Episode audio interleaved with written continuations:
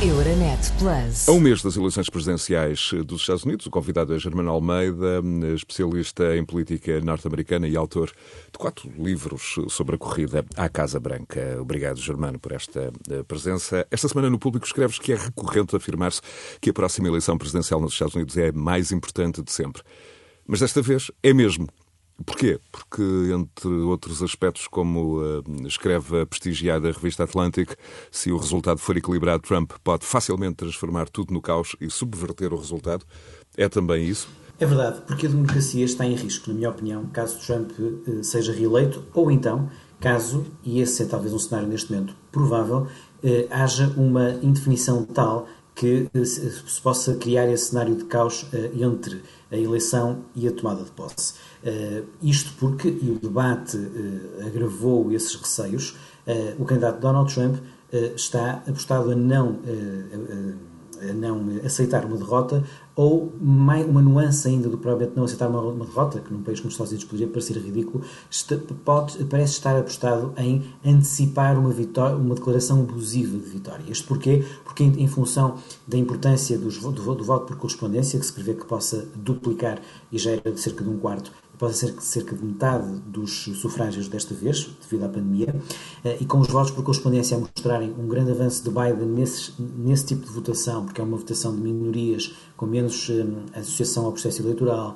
eh, com menos acesso aos locais de voto, e com Trump a menorizar, a desprezar e a lançar dúvidas sobre esse voto de correspondência, o povo de Trump está mais levado a, votar presencialmente. Muito também porque o eleitor Trump desvaloriza mais a ameaça do contágio do coronavírus. Perante este cenário, os estudos mostram que Trump poderá ter alguma vantagem no voto presidencial e só com os votos por correspondência todos contados, as, as vantagens que as sondagens mostram eh, curtas mas consistentes para Biden nos estados decisivos só se poderem ser expressas, só se expressarem, só se concretizarem uns dias depois da eleição, quando todos os votos ficarem contados. Moral da história, isto pode correr mal. O conhecido analista Farid Zakaria diz que pode surgir um mês de confusão total nos Estados Unidos na sequência das eleições. Um mês. Sim, ele até lança a ideia de que será pedagógico passarmos a falar não em noite eleitoral, mas em mês eleitoral, precisamente porque estamos a falar. Porque algo que não é novo, ou seja, já havia a figura de voto por correspondência, terá desta vez uma, eh, uma dimensão suficientemente expressiva para ser decisivo para a definição do vencedor. Um, recordo que mesmo há dois anos, na eleição para o Congresso, as, as vantagens dos, dos, congressistas democratas nas corridas disputadas só se confirmaram também ne, do, do, dois ou três dias depois da noite eleitoral. Na noite eleitoral parecia tudo quase empatado, com uma diferença de um ou dois congressistas, mas as, as sondagens davam 40 a 50 de vantagem aos democratas. Isso aconteceu, mas só uns dias depois. Ora, Trump, sabendo disso, está de algum modo também a agravar, lançando uh, suspeitas absolutamente infundadas e absolutamente irresponsáveis sobre supostas fraudes no voto por correspondência. Não há fraude por voto por correspondência, no entanto, é verdade que o voto por correspondência tem alguns problemas porque tem uma taxa de rejeição do, do boletim maior do que o voto presencial. Porquê? Porque as pessoas, recebendo o boletim em casa, a hipótese de, de, de fazerem mal, de preencherem mal aquilo é maior. Ora, dados, isto não é um se, já são dados na Carolina do Norte, onde já se vota há alguns dias, uh, os mail-in ballots, os, os, os uh, votos mandados pelo correio, uh, nos eleitores negros, como sabemos, os, os, eleitores estão todos registrados nos Estados Unidos, sabemos são democratas, são republicanos, são brancos, são negros, e os eleitores negros têm uma taxa de rejeição dos seus mail-in ballots quatro vezes maiores aos eleitores brancos. Porquê é que isto é relevante? Porque Biden, para vencer, por exemplo, na Carolina do Norte, precisa do voto negro todo em massa para uh, expressar uma possível vantagem sobre Donald Trump. Isto pode ser decisivo para a vitória. Mas relativamente hum, à, à, natureza das instituições hum, democráticas, hum, como é que achas que as coisas podem resultar ou funcionar no pior dos cenários? Eu recordo que em 2000 Bush Gore tiveram um problema semelhante, ainda que circunscrito a um só estado, a, a Flórida. O que é que muda, desde logo, o contentor, neste caso republicano? Gore e Bush, com todas as características, eram alguém ou faziam parte de um grupo que emergia do próprio sistema eh, mais institucionalista e Trump vem romper agora eh, com este equilíbrio, é isso?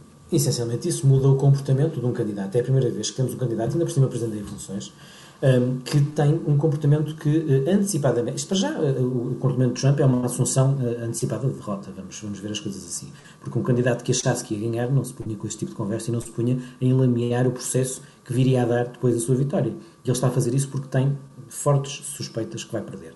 Um, e, e, porque vê neste, neste tipo de, de, de, de criações e de, e de fantasias uma forma de ter uma bomba atómica, que é eh, lançar o seu povo, eh, mas mais, isto é mais perverso ainda. Ele está a criar uma ideia no seu povo de que eles vão ser enganados, quando não vão ser. Eles estão a ser enganados com esta, com esta questão. Mas a partir do momento em que eles achem que a eleição lhes, será roubada, não interessa que não seja roubada. O problema está criado. isto já seria complicado se um candidato que viesse de fora. Isto promovido pelo Presidente dos Estados Unidos é um, uma disrupção no sistema e por isso uh, uh, afirmo uh, estas eleições são de facto as mais importantes de sempre porque um, a, qualidade da democracia americana está em risco. Segues habitualmente com grande proximidade a evolução das sondagens, também as projeções do celebrado Net Silver. Qual deve ser a dimensão da vantagem de, de Joe Biden, de uma eventual vitória, para de alguma forma se pôr a salvo deste tipo de cenário? tem que ter mais de 5% de vantagem no voto popular para ganhar o colégio eleitoral, é isso? Sim, embora, atenção Zé, mesmo 5% não é certo que seja suficiente. Ou seja, Hillary Clinton ganhou com 2,5% do voto popular e perdeu por muito o colégio eleitoral. Donald Trump teve mais de 300 votos eleitorais e bastavam 270 para uh, vencer. Uh, portanto, muito rapidamente, qual é aqui a questão? A questão é que os democratas que venceram seis das últimas sete eleições presidenciais no voto popular, mas perderam duas dessas seis no colégio eleitoral. Porque é que têm uma forte hipótese de ganhar o voto popular? Porque, porque os democratas têm avanços muito grandes, sobretudo em dois dos três estados mais populosos, Califórnia e Nova York, e só esses dois estados dão logo aos, aos democratas uma vantagem de entre 3 a 5 milhões de votos. Portanto, isso é já uma, um grande avanço para o voto popular. Ora, isso apenas lhes dá os votos eleitorais da Califórnia, que são 38, uh, e, desculpa, 55, e Nova York, que são 29 é bom, mas está muito longe dos 270 que é preciso para ganhar. O que decide são Estados que têm 20, 18, 20, 15, 11 votos eleitorais, cada um, menores, eh, e onde estão as coisas basicamente empatadas. E onde Trump ganhou por poucas dezenas de milhares de votos. Estamos a falar dos chamados swing states, Wisconsin, Michigan, eh, eh, por exemplo, alguns dos estados onde Hillary Clinton não ganhou por um escasso número de votos há quatro anos. Em alguns casos 20 mil votos, noutros casos 50 mil votos, 10 mil votos. Sim. É dessa, dessa margem de grandeza que estamos a falar.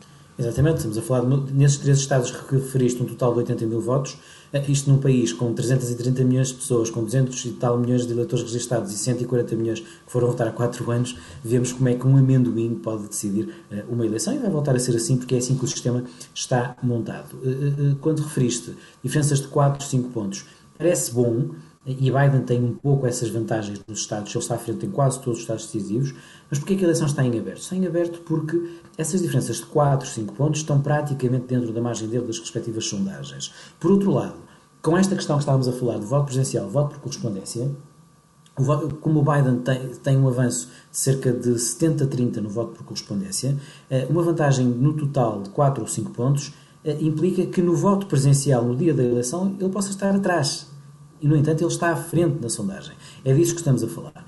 Uh, pondo para de parte essa parte entre voto presencial e, voto por correspondência, uh, há, quem esteja muito a comparar, é normal, as, as, as, sondagens da Hillary com as do Biden. Elas são relativamente parecidas, o que é normal, porque a América está dividida entre democratas e republicanos, as coisas não mudam assim tanto, uh, mas eu, eu, eu tenho dificuldade em ver o mesmo filme. O filme não se vai repetir de tal modo, por um lado, porque Donald Trump já não é o, o, o, candidato que vem de fora com um discurso populista, Donald Trump é presidente há quatro anos e é mais difícil manter esse discurso que ele mantém sendo presidente há quatro anos. Por outro lado, eu diria que a estratégia de Biden é um pouco diferente. Biden aposta forte precisamente nos três estados que ele perdeu para o Trump, eh, com um discurso mais, eh, mais direcionado para o eleitorado Rust Belt, eh, Midwest, de, de, de trabalhadores classe branca pouco qualificada, com a, a, conversa do Buy American, uma conversa protecionista que quase cobre a, a narrativa de Trump uh, de há quatro anos, embora não com a parte agressiva contra os chineses e contra os mexicanos, mas Biden tem, uh, Zé, e isso creio que é muito importante explicar, uma oportunidade de praticamente não precisar de um ou dois desses estados para ganhar, porque tem neste momento avanços sólidos no Arizona. Ora, o Arizona é um estado em que nos últimos 40 anos, só uma vez, com Bill Clinton como na reeleição, eh, votou democrata, vota sempre republicano. Mas pelas mudanças demográficas na América, com... Uh, Muito permeável à, à imigração uh, latino-americana, em particular do México e, e, de outros países da região. O Arizona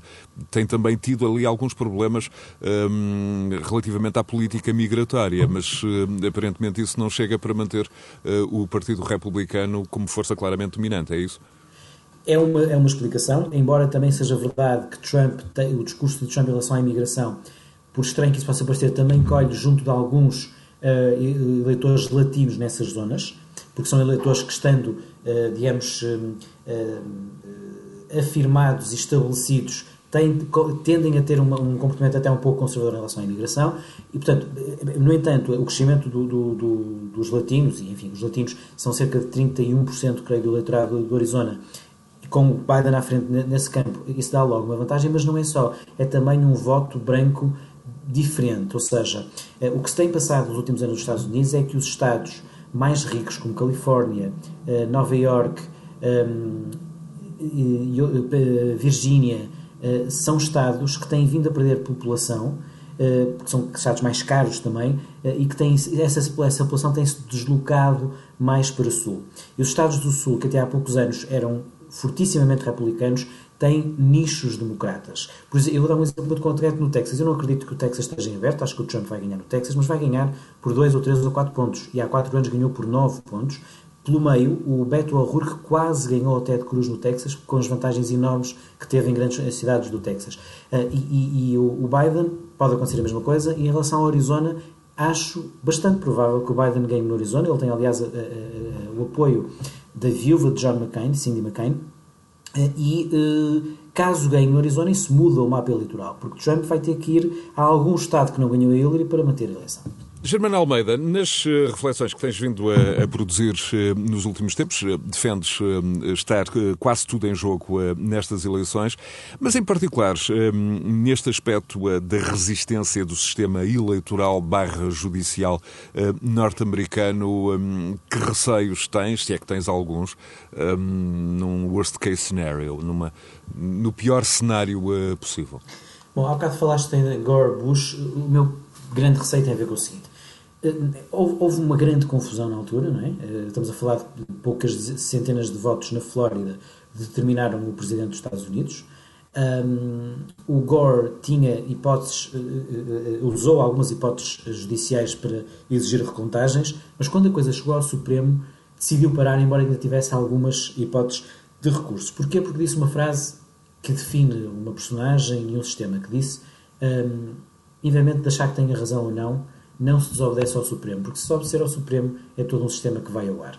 Ora, 20 anos depois, Donald Trump não dirá isso se perder.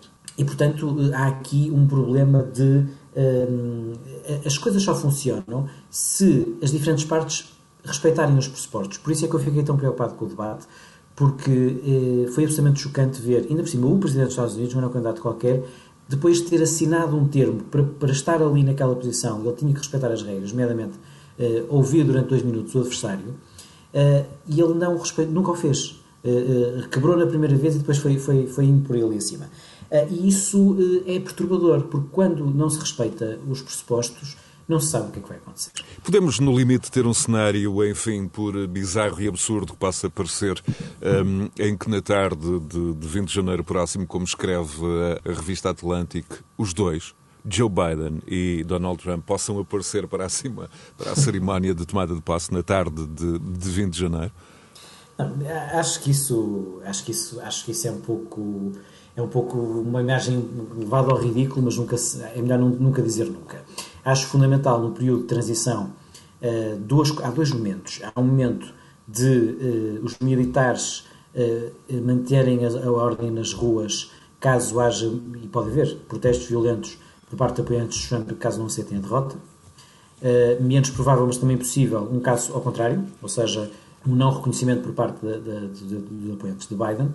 Depois, a partir de certo ponto, entram os tribunais em jogo, ou seja, dentro do calendário eleitoral, eh, a definição em cada Estado do, do resultado final, que depois leve à, à, atribuição dos grandes eleitores e à confirmação no Congresso do próximo eh, Presidente. Portanto, o calendário eh, tem algum tempo, alguma margem caso as coisas corram mal, mas também não tem assim tanta.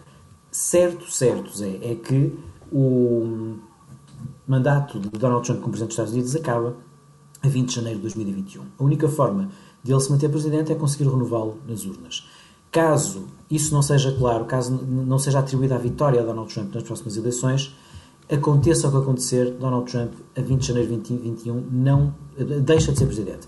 Deixa de ser Presidente, repito. E, e, e quem poderá tomar posse, depois aí já não é tão claro, poderá ser Nancy Pelosi como líder do Congresso, poderá ser uh, o, o senador pro tempore, o senador há mais tempo em funções da maioria, vai depender de qual é a maioria, e rapidamente porquê, porque a maioria no Senado neste momento é republicana uh, e o senador pro tempore é um, um senador chamado Chuck Grassley, do Iowa, uh, mas se a, ma a, maioria pode mudar para os democratas, pela via eleitoral, é? caso os democratas tomem o, Senado, ou pela via de, uh, num, num, cenário de caos em que nem haja também uh, reconhecimento dos resultados no, nas eleições para o Senado, uh, não renovando os mandatos dos, da, da, atual maioria 53-47 dos republicanos, passa-se para a maioria de 35-25 dos democratas, porque um terço dos senadores não renovam os seus mandatos.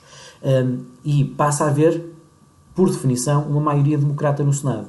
E haverá um outro senador pro tempore.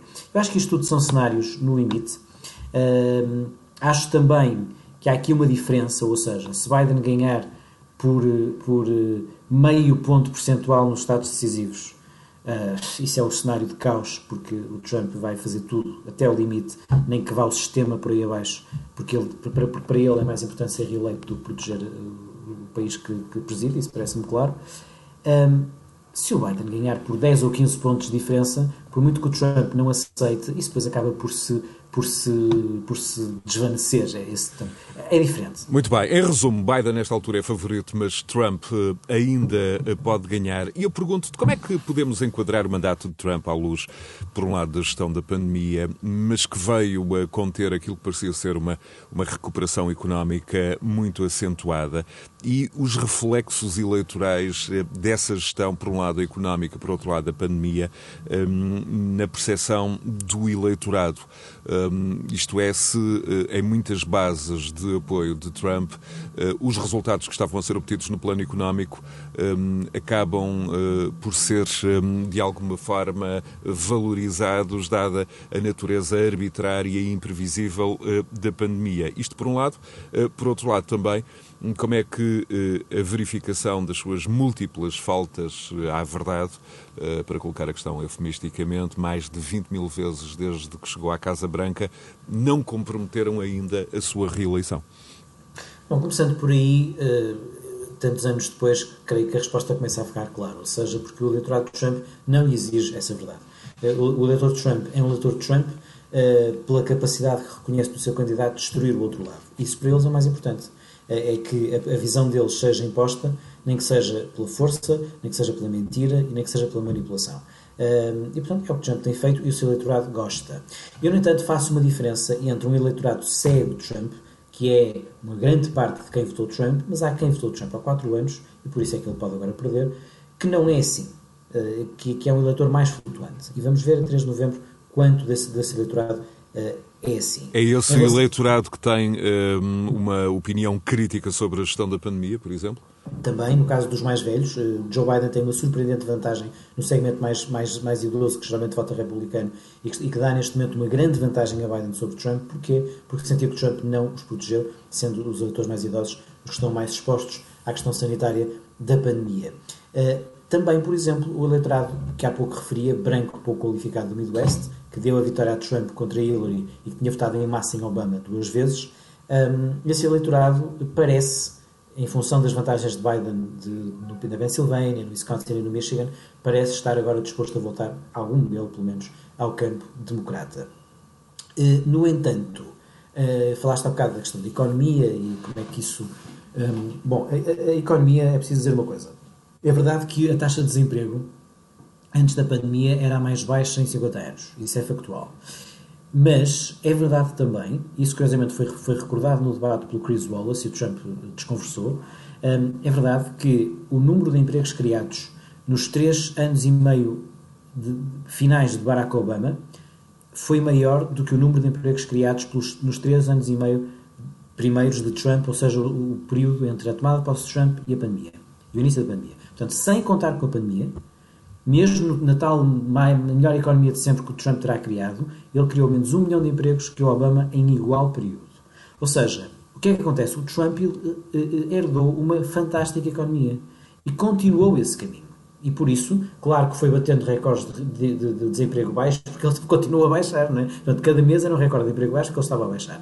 Eh, isso é, isso é, isso é refletido na pandemia e é, e é normal. Agora na pandemia as coisas são diferentes. Neste momento, factual, e o, o Biden tem recordado, é que o Trump é o primeiro presidente da história moderna que, tudo indica, terminará o seu primeiro mandato com menos empregos do que começou. Claro que por causa da pandemia, como é óbvio, que levou à maior perda de empregos em 80 anos, mas eh, é um facto. E, portanto, enfim, eu acho que a pandemia uh, destruiu o trunfo que provavelmente daria uma, uma reeleição relativamente clara a Trump antes da pandemia, que era a economia. Em relação à gestão da pandemia, um, é perturbador olhar para os números nos Estados Unidos, mais de 200 mil mortos em menos de meio ano, e ver como, por exemplo, o primeiro debate presidencial não tenha sido marcado de forma diferente. Nenhum dos dois se lembrou sequer de fazer uma homenagem aos 200 mil mortos eh, americanos. Um, em relação à gestão da pandemia de Trump, tenho dúvidas que haja uma grande, uma grande, um grande efeito eleitoral, porque os americanos têm uma visão um pouco diferente da nossa uh, da relação entre a liberdade e a responsabilidade individual e a imposição do governo em relação a essas coisas. E, portanto, coisas como impor o uso obrigatório de máscara é mais complicado lá.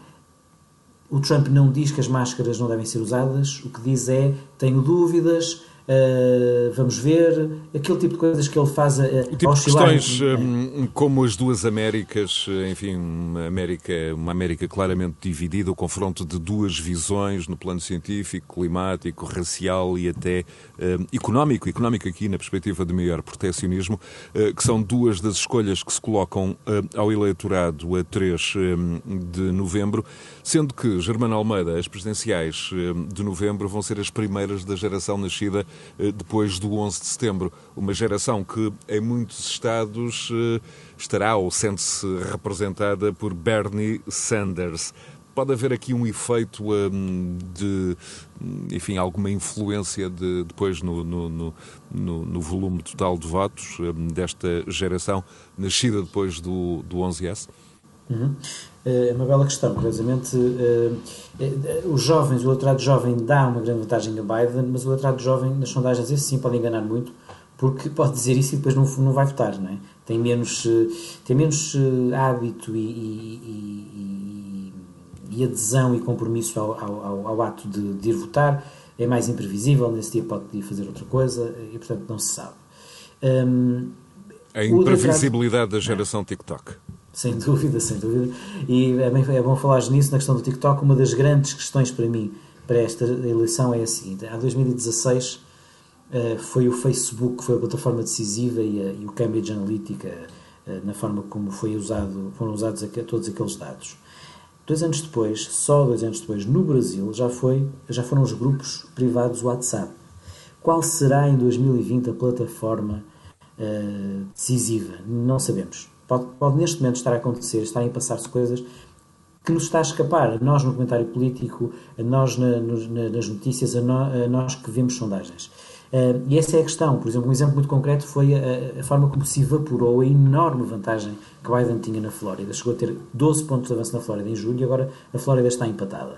E, e há, há, há, relatos, há dados que apontam para que isso tem a ver com uma inundação de fake news e teorias da conspiração em agendas de, de conversas de rádio e de, e de, e de chats eh, de uh, cubanos, latinos na Flórida em espanhol e, e porque em língua espanhola é menos monitorizável também por esse tipo de, de sistemas, um, com coisas absolutamente inacreditáveis a dizer que, que os democratas uh, são de, uma conspiração que não sei quê, que, que, que apanha o sangue das crianças e, e come e não sei quê, coisas inacreditáveis e que são pedófilos. E, e, esse tipo de coisas são tão inacreditáveis que não entram sequer no discurso oficial, nem que seja para criticar. Ou seja, nem seria um tema o Biden ir, por exemplo, ao debate queixar-se disso. É? Mas a verdade é que, passando-se, tem um alcance que não, não é detectável. E, e, e isto tem muito a ver com plataformas é, é verdade que o Facebook, por exemplo, e o Twitter já, tem, já estão hoje mais protegidos em relação às fake news do que estavam há 4 anos, mas, mas houve migrações para outro tipo de plataformas não, não com tanto alcance, uh, onde se passam eh, coisas que, que, que é difícil de, de, de, medir. E, portanto, é cada vez mais difícil neste momento medir, apalpar o pulso sobre o momento eleitoral perante isso. No caso de Joe Biden, na eventualidade, na eventualidade de uma vitória, a idade avançada, 78 anos, na altura da tomada de posse, vai ou não ser um fator, até numa eventual, numa possível sinalização eh, que deve, que deva ser ou não feita relativamente à vice-presidente Kamala Harris, que, como sabemos, de acordo com o quadro institucional, eh, pode vir a ser presidente? Essa é uma questão muito importante. Eu acho que o Biden devia assim, eh, eh, por muito que, que alguns dados lhe deem algumas boas hipóteses de ser eleito, é, é, não devemos menosprezar eh, qualquer conversa sobre o Biden, mesmo para quem não gosta nada do Trump e deseja que, que, que ele não seja reeleito, vai para aí, vai para a questão de mas ele está velho, será que ele aguenta? E ele devia ter a coragem de assumir que está nesta campanha a assumir uma missão que é devolver à América um presidente decente, que respeita as instituições, de devolver a dignidade do cargo presidencial que claramente Trump vandalizou um, e deve assumir que isso é a sua missão e, e, não pensar num arco temporal de oito anos. Assumir que é, que é candidato para um mandato e, e colocar a Kamala Harris, como, como referiste, mais no palco e mais como um garante de quem está a qualquer momento preparado, como está, eh, para, neste caso preparada, para ser Presidente dos Estados Unidos. Eu acho que a candidatura Biden não fez ainda bem esse trabalho. Em resumo, eh, nesta altura, eh, volto a referir, a referir, eh, Biden é favorito, Trump ainda pode ganhar. O que é que o resultado vai dizer da América no quadro da relação a manter com a União Europeia, com a Europa e com a União Europeia em particular, agora que o Brexit coloca o Reino Unido, o tradicional aliado dos Estados Unidos, o grande embaixador dos Estados Unidos, no bom sentido, de fora da União? Bom, independentemente do que vier a acontecer, sabemos que há essa tal, estas duas Américas estão aí também plasmadas, ou seja, há metade da América que será mais propensa a uma visão mais multilateral, respeitar os grandes acordos internacionais, respeitar as instituições internacionais, perceber que num contexto, por exemplo, de pandemia é fundamental não hostilizar, mas, mas tentar melhorar, apesar de haver problemas claros, uma instituição como a OMS a relação com a Europa, enfim, a resposta fácil seria Trump está a tratar muito mal a Europa e os democratas são mais amigos da Europa, mas, para ser verdadeiro, olha, recordando os anos Obama, não foi bem assim. É? Houve alguma surpresa pela, pela excessiva, pelo excessivo shift da Obama para a Ásia-Pacífico e às vezes uma certa, eh, eh, uma certa menorização da Europa. É verdade que depois teve aquela ideia da grande plataforma transatlântica, o problema é que ela não foi concretizada. Um, e, portanto, eu diria não será pela política externa que Trump vá ou não ser reeleito. Há um tema decisivo na política externa chinesa, eh, americana, que é a China. E aí, curiosamente, há mais consenso do que divisão. É talvez o único grande consenso neste momento da política americana. De que importa é também falar aqui, justamente, a China, okay, okay. absolutamente decisivo. Sim, a China, a China é o grande rival dos Estados Unidos. A, a rivalidade dos Estados Unidos-China é a grande história do nosso tempo, a mais durável, a que está para ficar por muitos anos. A pandemia por muito mal que corra, enfim, será um, será um tema dominante por mais um ano e depois acabará por, por passar, de, como, pelo menos com, com esta força.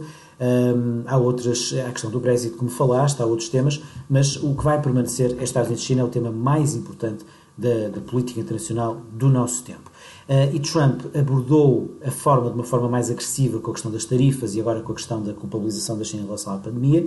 Um, Biden poderá ter uma, uma abordagem na retórica menos agressiva, mas não se espera numa administração Biden eh, uma diminuição dessa rivalidade. Ela está para ficar. Eh, um, aliás, um perigo da candidatura Biden é eh, não passar bem essa ideia. Ou seja, Biden tem que ser mais claro a dizer que será tão ou mais duro com os chineses do que Trump é. Uma discussão sobre a qual um, parece haver poucos contributos um, ainda é de que, em paralelo com o desenho das soluções económicas, logísticas, políticas de curto prazo um, que referias, é sobre o, o que se está disposto a preservar ou a transformar na arquitetura internacional institucional fundada no pós-guerra para enfrentar esta etapa ou a próxima etapa da globalização que será diferente no, no pós-Covid-19. No fundo, a, a questão aqui é que efeitos uh, nas relações comerciais, uh, na OMC, mas também na NATO, no Conselho de Segurança da ONU, no Banco Mundial, FMI, OCDE, Organização Mundial do Trabalho e desde logo a Organização Mundial de Saúde, um, como sabemos, pelas, por todas as razões e mais alguma, muito em foco. de resto, a Bernardo Pires de Lima, no seu último livro, relembra que as organizações internacionais vão ser sempre aquilo que os Estados quiserem que elas sejam, nem mais nem menos e muitas destas organizações dependem do que o Estado mais poderoso do planeta queira, eh, e isso não é independente do que o seu presidente queira, e em particular se o seu presidente for Donald Trump. Como é que, como é que vês o efeito em toda esta arquitetura internacional de uma reeleição Trump? Bom, acho que essa, essa definição do de Lima é, é particularmente feliz. Eh, eh, as grandes organizações são feitas pelos países pelos Estados e pelos líderes uh, desses Estados. Uh, o que se assistiu nestes anos de Trump foi uma, uma demissão americana dos grandes palcos. Isso aconteceu no, no terreno, nos, no conflito, nos, nos, conflitos no Médio Oriente, eu diria, eh, e nesse sentido acho, acho um bocadinho ilusório uh, dizer-se que foi uma grande, um grande sucesso para Trump aqueles acordos recentes de Israel com, com uh, os Emirados Árabes Unidos e o Bahrein. O que se passou foi que, de algum modo, a administração Trump, por procuração, delegou em Israel de Netanyahu e na Arábia Saudita, na Arábia Saudita do príncipe eh, herdeiro uh, Mohammed bin Salman um, a, a, a, política de alianças nessa, nessa, nessa zona. Um, vemos também uh, que o presidente americano, uh, por exemplo, na questão da Síria, que levou à admissão do, do general Jim Mattis, hoje um dos seus maiores críticos, que, convido quem queira aprofundar o assunto ler o que é que o jornal Jim Mattis diz ao livro de Bob Woodward, Rage, sobre Donald Trump. É absolutamente assustador o que diz sobre o atual Presidente dos Estados Unidos, que serviu. Um, e o jornal Jim Mattis uh, uh, discordava da forma como Trump queria mandar embora os americanos da Síria por uma questão que tem muito a ver, lá está, como em, em todas as questões, a questão da, da, dos princípios morais e do caráter é importante. Pelo, pelo que ele chamava uma falha moral do Presidente dos Estados Unidos, pela forma como deixava os um, curdos, que tinham sido fundamentais na derrota do Estado Islâmico, à sua sorte em relação ao avanço turco. Um, e, portanto, uh, o que assistimos neste momento. E com é, menos é peso moral, mas houve também atenção com a Europa, em particular na NATO, as contribuições, por um lado, também as políticas comerciais e as ameaças que foram sendo feitas e que ainda são feitas em muitos dossiês que estão ainda em aberto e que não foram completamente fechados entre Bruxelas e Washington. E essa pressão tendencialmente manter-se-á, será mais forte com Trump ou com uh, uh, Biden um, podemos também ter uma reedição desse efeito uh, Obama a que te referias há pouco?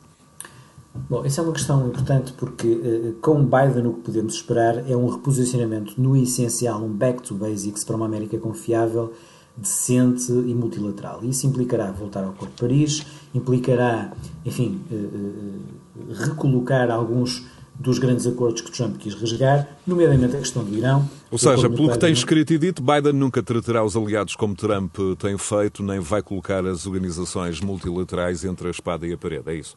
Exato, e, e por exemplo, no caso do acordo nuclear do Irão e do acordo de Paris, é preciso explicar que ainda, ainda há tempo para evitar o pior, ou seja, ambos os acordos estão, estão em vigor. No caso do acordo nuclear, era um acordo 5 eh, mais 1 Uh, o papel americano era fundamental, mas não era decisivo, uh, e ainda e, é, é, trata-se apenas de recolocar lá os Estados Unidos. Em relação ao Acordo de Paris, é mais uma questão de, enfim, do, do, do mau aspecto que dá uh, os Estados Unidos serem um Estado pária quando todos os outros já perceberam que é preciso avançar para essa questão das alterações climáticas.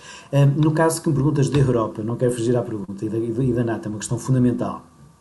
Já é preciso explicar que a administração de Trump é um bocadinho salomónica em relação à NATO, porque tem um líder que essencialmente olha para os problemas e vê os aliados como contribuintes uh, e como delinquentes caso não paguem, mas depois, a própria estrutura burocrática do Departamento de Estado, do Pentágono, e, da diplomacia americana continua profundamente para o NATO e isso não está em causa mesmo durante a administração de Trump. Aliás, uma coisa que, que incrivelmente na campanha ninguém refere, ninguém, ninguém recorda, mas eu acho que é muito definidora dos anos, dos anos de Trump, foi o processo do impeachment, é quase só sobre isso, sobre a, a diferença entre uh, os diplomatas e os assessores diplomáticos e políticos que são da administração de Trump que são profundamente profissionais e dentro da, da posição americana e a entropia que se gerou completa com um presidente como, como Donald Trump.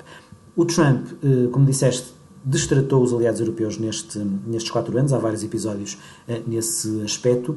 Eh, com Biden esperamos certamente um, uma, uma América mais decente nesse aspecto, mas, mas é verdade que a questão do famoso burden share que os americanos exigiam aos seus maior, maior, maior fardo a carregar nos ombros financeiros dos europeus na contribuição da NATO, essa ideia mais uma vez, para percebermos o contexto todo, não foi lançada por Trump, foi lançada por Obama. No entanto, Trump acicatou a, a retórica de tal modo que até houve um momento em que chamou delinquentes a quem não pagava, mas chamou em 2019 uh, e, e, sabemos que uh, as contas dos tais 2% mínimo de, de, de defesa eram até 2024.